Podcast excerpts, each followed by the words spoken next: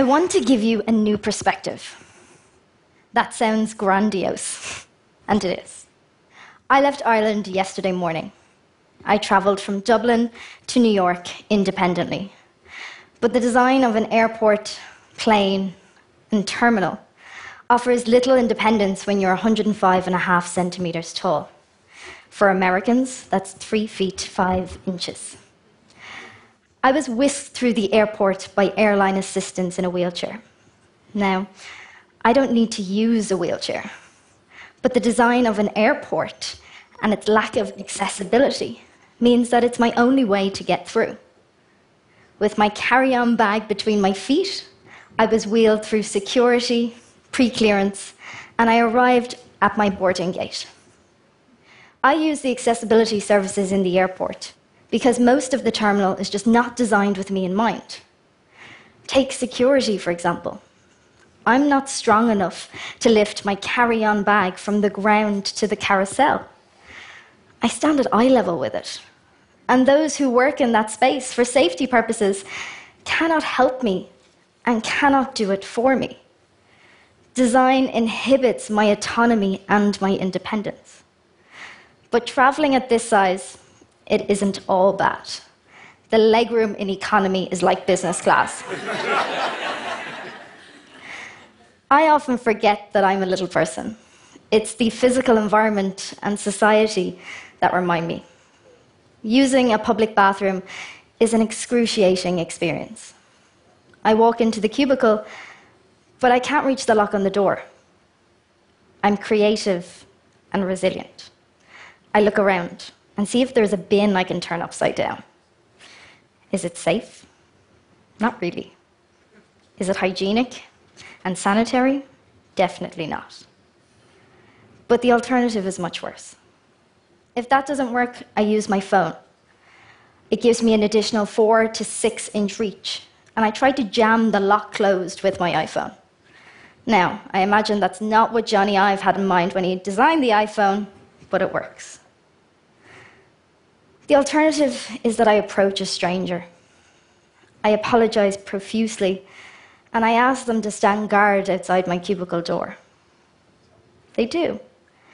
And I emerge grateful, but absolutely mortified, and hope that they didn't notice that I left the bathroom without washing my hands. I carry hand sanitizer with me every single day because the sink, soap dispenser, hand dryer, and mirror are all out of my reach. Now, the accessible bathroom is somewhat of an option. In this space, I can reach the lock on the door, the sink, the soap dispenser, the hand dryer, and the mirror. Yet, I cannot use the toilet.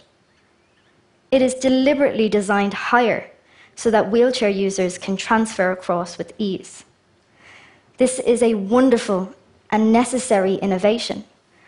But in the design world, when we describe a new project or idea as accessible, what does that mean? Who is it accessible to? And whose needs are not being accommodated for? Now, the bathroom is an example of where design impinges upon my dignity. But the physical environment impacts upon me in much more casual ways too. Something as simple as ordering a cup of coffee. Now, I'll admit it. I drink far too much coffee. My order is a skinny vanilla latte, but I'm trying to wean myself off the syrup. But the coffee shop, it's not designed well, at least not for me. Queuing, I'm standing beside the pastry cabinet, and the barista calls for the next order. Next, please, they shout. They can't see me. The person next to me in the queue points to my existence, and everyone is embarrassed. I order as quick as I can, and I move along to collect my coffee. Now think, just for a second. Where do they put it? Up high and without a lid. Reaching up to collect a coffee that I have paid for is an incredibly dangerous experience. But design also impinges on the clothes that I want to wear. I want garments that reflect my personality, that's difficult to find in the children's wear department. And often women's wear requires far too many alterations.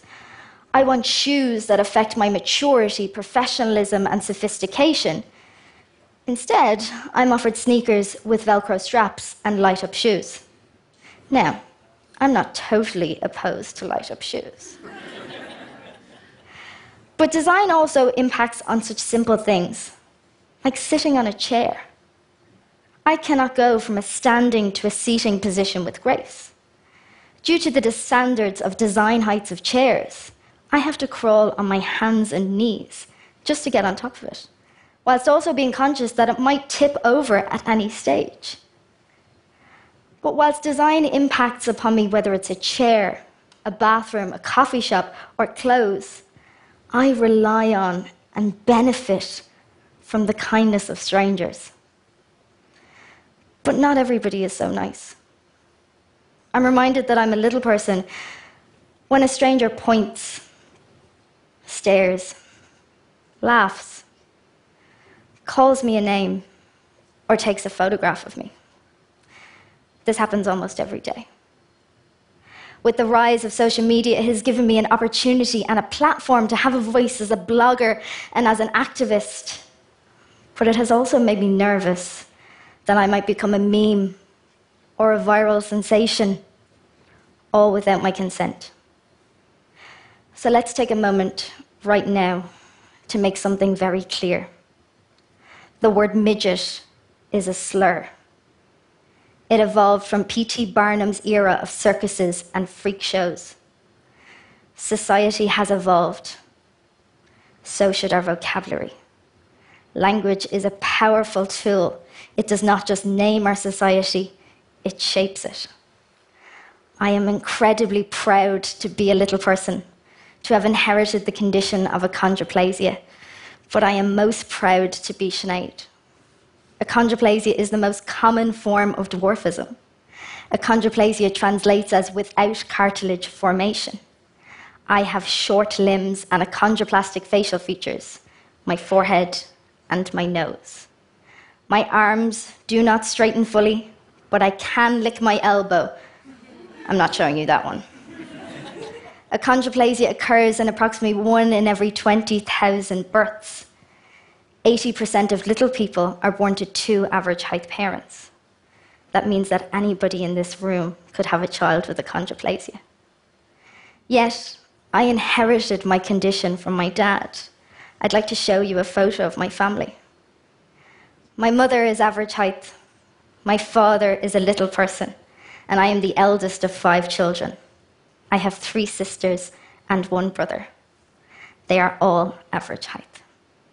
I am incredibly fortunate to have been born into a family that cultivated my curiosity and my tenacity, that protected me from the unkindness and ignorance of strangers, and that armed me with the resilience, creativity, and confidence that I needed to survive and manipulate the physical environment and society.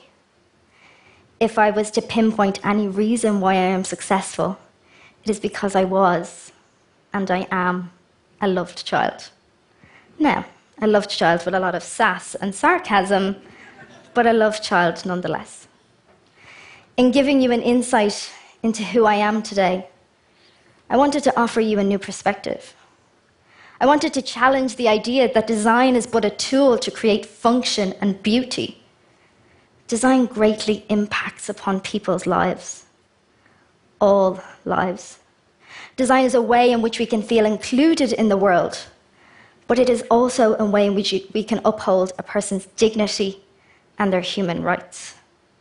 Design can also inflict vulnerability on a group whose needs aren't considered. So today, I want your perceptions challenged. Who are we not designing for? How can we amplify their voices and their experiences? What is the next step? Design is an enormous privilege, but it is a bigger responsibility. I want you to open your eyes. Thank you so much.